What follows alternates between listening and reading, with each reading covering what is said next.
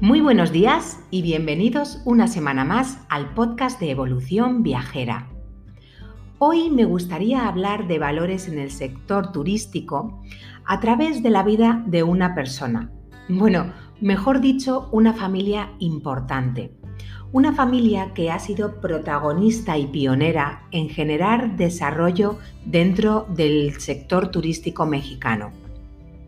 Hace muy poco, un mes y medio aproximadamente, coincidí con nuestro invitado de hoy en un evento online, un Turistalking que organiza la comunidad Haciendo del Turismo, liderada por Fernando Guerrero Saucedo, en México para Latinoamérica.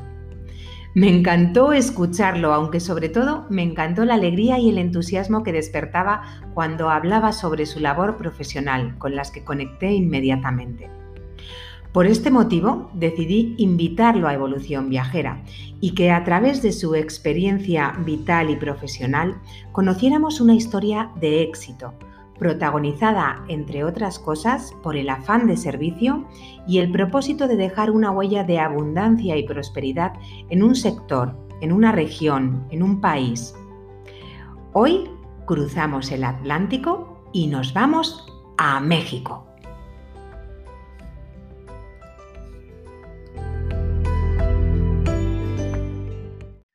Tenemos el honor de tener con nosotros al presidente de la Asociación para la Cultura y el Turismo de América Latina, además socio propietario de Viajes Bojorquez y presidente de COTEL, Confederación de Organizaciones Turísticas en América Latina. Armando Bojorquez, bienvenido. Eh, muchísimas gracias a todos los, que están escuchando y viendo esta eh, entrevista. Les mando un cordial saludo, mi querida Carmen. Muy amable y espero poder apoyar y servir en esto del sector turístico que ha sido siempre nuestra pasión. Y cuéntanos un poquito quién es Armando, ¿no? Y cómo comenzó eh, en esto del turismo. Ah, bueno, realmente yo pertenezco a una familia que del turismo en México. Una familia que nació, yo nací más bien en el turismo, dicen que mi primera nalgada fue turismo, ¿no? Entonces yo nací en eso porque mi padre fue un gran pionero del turismo de nuestro país, un hombre que, por cierto, el día 19 de abril le vamos a hacer su homenaje. Él y mi madre, su señora esposa, mi mamá, hicieron posible eh, esta gran trayectoria del turismo y yo inicié con ellos, pues, eh, pues como guía de turistas, eh, después, este, bueno, me metieron a la empresa desde niño, ¿no? Y, obviamente, me, pero me hicieron sembrar para crecer y me pusieron desde guía de turistas, después me metieron a la empresa, empecé con labores de vendedor, después en operaciones, después me metieron en otras áreas hasta llegar a la dirección general. Entonces, para mí ha sido, la verdad, un gran placer continuar ese legado, ese gran legado que me dejaron. Y tan es así que eh, me tocó escribir un libro que se llama El pequeño gigante del turismo. El pequeño gigante del turismo, que habla mucho de la historia precisamente de la empresa Viajes Bojorques y de la historia de don Alberto Bojorques, mi padre, que fue un gran pionero, un gran creador, y precisamente aquí en Cancún, sin duda, ya te platicaré, sí. él dicen que fue el que inventó Cancún, no, no, no es tanto porque a veces se exagera, pero otros dicen que fue el fundador, otros dicen que si no hubiera sido por él, Cancún quizás hubiera tardado 10 o 15 años en, en haber iniciado, porque fue el primero que creyó en Cancún. El primer hotel en Cancún fue el hotel de mi padre, el primero que trajo turistas aquí a Cancún fue mi padre, porque incluso la laguna más fotografiada del mundo, que es la laguna que está en la punta de Cancún, lleva el nombre de mi padre, la laguna Bojorques. Por eso, para mí el turismo significa mucho. Yo en mi carrera, eh, desde que inicié, eh, pues me, titulé como eh, en la parte de Business Administration y después tomé un posgrado en finanzas y después me volví profesor, maestro. Y, y, di clases de, en las carreras de turismo, curiosamente, porque tenía yo ganas que la gente de turismo eh, creciera y se desarrollara. Y yo, y todo el mundo me decía, ¿y por qué estudiaste finanzas y no turismo? Bueno, porque el turismo lo nací, lo viví. Y las finanzas es básico para crecer y desarrollarse, porque si no hay un buen control financiero, no hay oportunidades de dinero, control financiero, eh, desarrollo financiero, pues es lo mejor que podemos hacer, conocer cómo crecer, pero organizadamente y financieramente. Eso fue por eso que yo me decidí a esa carrera y después fui profesor de finanzas precisamente de la carrera de turismo. Y con todo lo que nos está aconteciendo ahora con la pandemia, eh, ¿hacia dónde crees que, va a evolucionar el perfil de, un organizador de viajes? Los organizadores de viajes siempre hemos sido la parte vertebral del sector turístico. Sin los agentes de viajes, el turismo no sabría por dónde y el rumbo. Fitur no es para los hoteleros o Fitur no es para los... es para los vendedores de viajes. ¿Y quiénes? Ahora hay agencias de viajes gigantescas que se les llaman OTAS, Online Travel Agencies, que son OTAS, que son organizadores de viajes. Y también las grandes agencias de viajes que manejan el segmento MAIS, que manejan el Meetings, Incentives, Congress and Events. Entonces, el agente de viajes es el gran vendedor, es el gran creador el que tiene que innovar, el que siempre va con un paso adelante. Por eso la labor de la gente de viajes debe ser reconocida y valorada en el mundo como el gran creador, el gran creador de los paquetes turísticos y los grandes vendedores de sueños, de oportunidades y de experiencias. Por eso el sector turístico siempre quedará agradecido a los agentes de viajes ante esas grandes experiencias de poder conocer y disfrutar el mundo.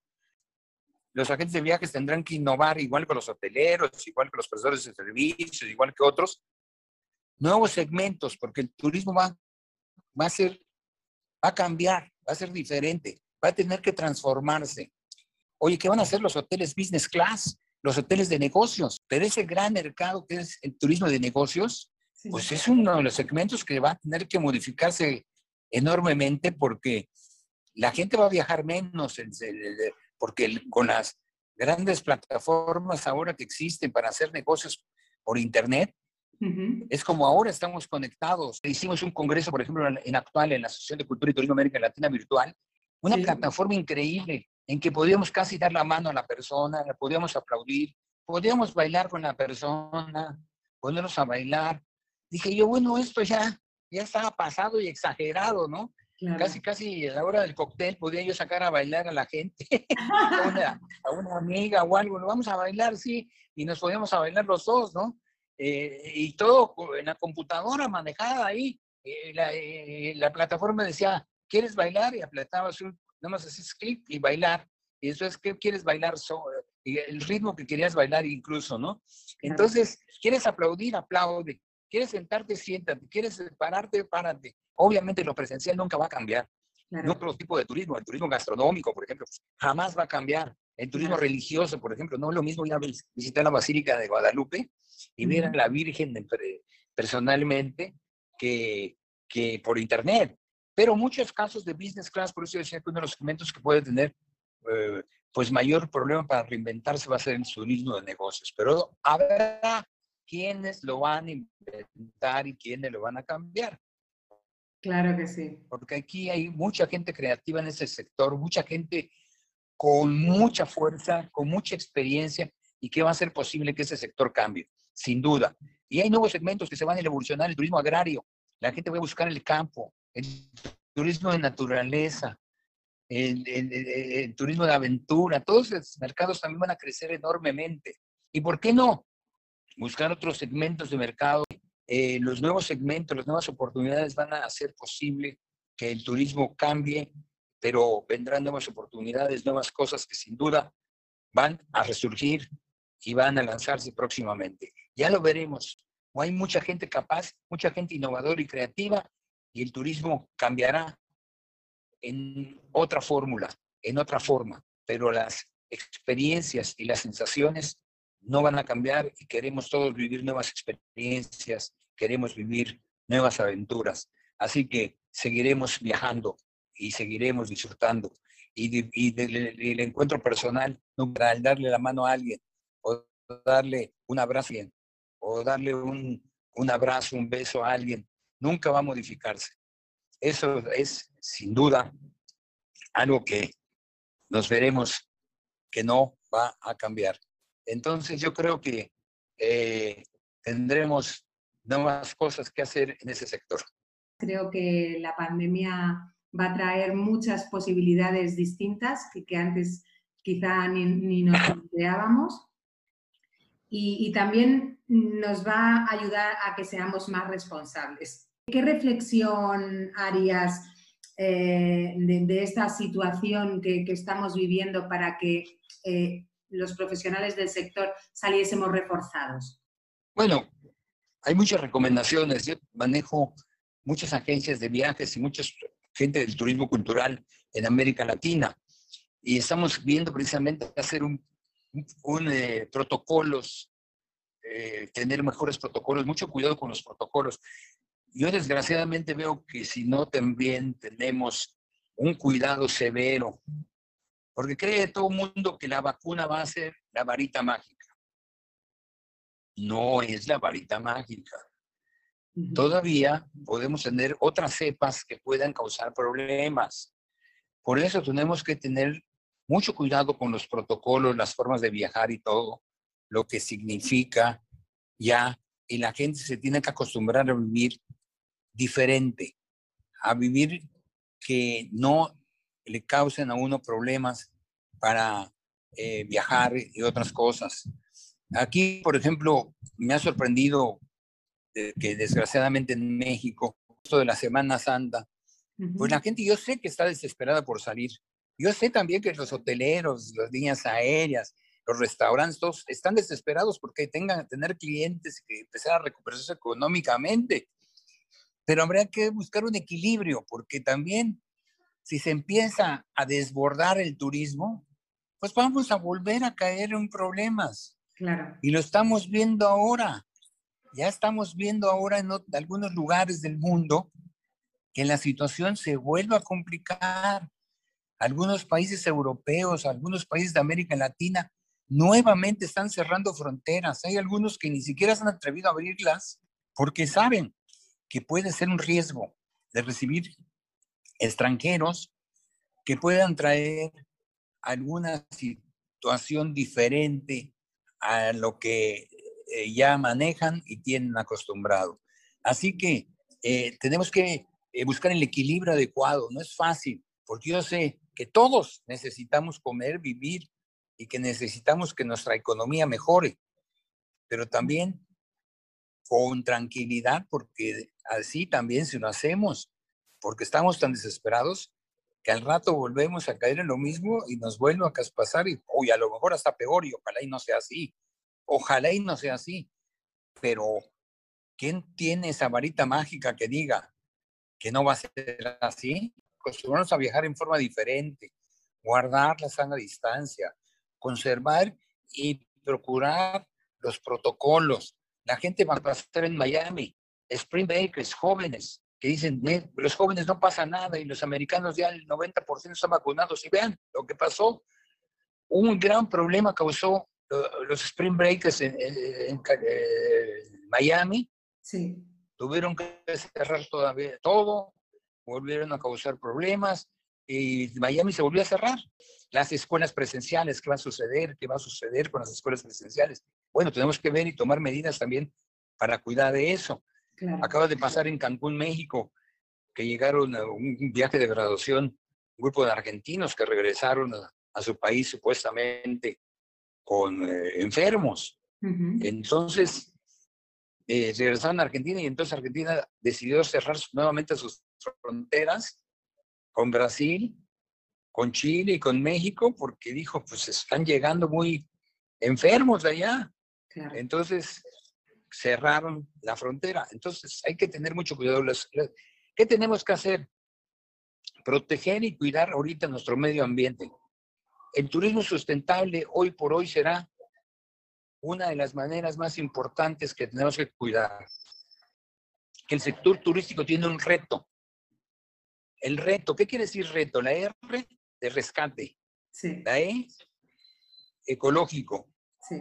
La T, de turismo. Y la O, organizado. Reto, rescate turístico de un turismo organizado. Rescate ecológico, turismo organizado. Y a lo mejor poner policías, policías, pero policías ecológicos. Sí. Pero yo pondría de policías ecológicos a los niños, que son a los que más tarde les va a afectar esto de la ecología o el Ya. problema de la sustentabilidad. Me daría pena que un niño de 6 años, 7 años me, me dijera que no, pero me daría un niño me llame la atención. El RIE quiere decir rescate infantil ecológico. Y, bueno, ya para, para finalizar, Armando, eh, y en este momento como anfitrión mexicano, imagínate que estoy ahí en Cancún contigo y me, y me quieres enseñar un sitio. ¿Dónde me llevarías? ¿no? Sabiendo que, que soy una mujer pues que me encantan las cosas auténticas y que me gusta mucho participar. Mira, aquí hay muchos lugares maravillosos. Tanto así que puedes ir a la selva, como ir a las zonas arqueológicas, ir a Tulum, por ejemplo, a visitar la, la parte de los mayas, ir a Chichen Itza, solamente dos horas en la zona del estado de Yucatán. Ujú. Y Chichén Itzá es una de las siete maravillas del mundo. Sí. Ir a las playas a recorrer la zona de los tiburones, por ejemplo, irnos a nadar allá con los tiburones, Ujú. ir a conocer mucho de la historia de los mayas, de la parte ecológica, ir a los grandes parques que hay aquí, hay muchos parques eh, para pasear.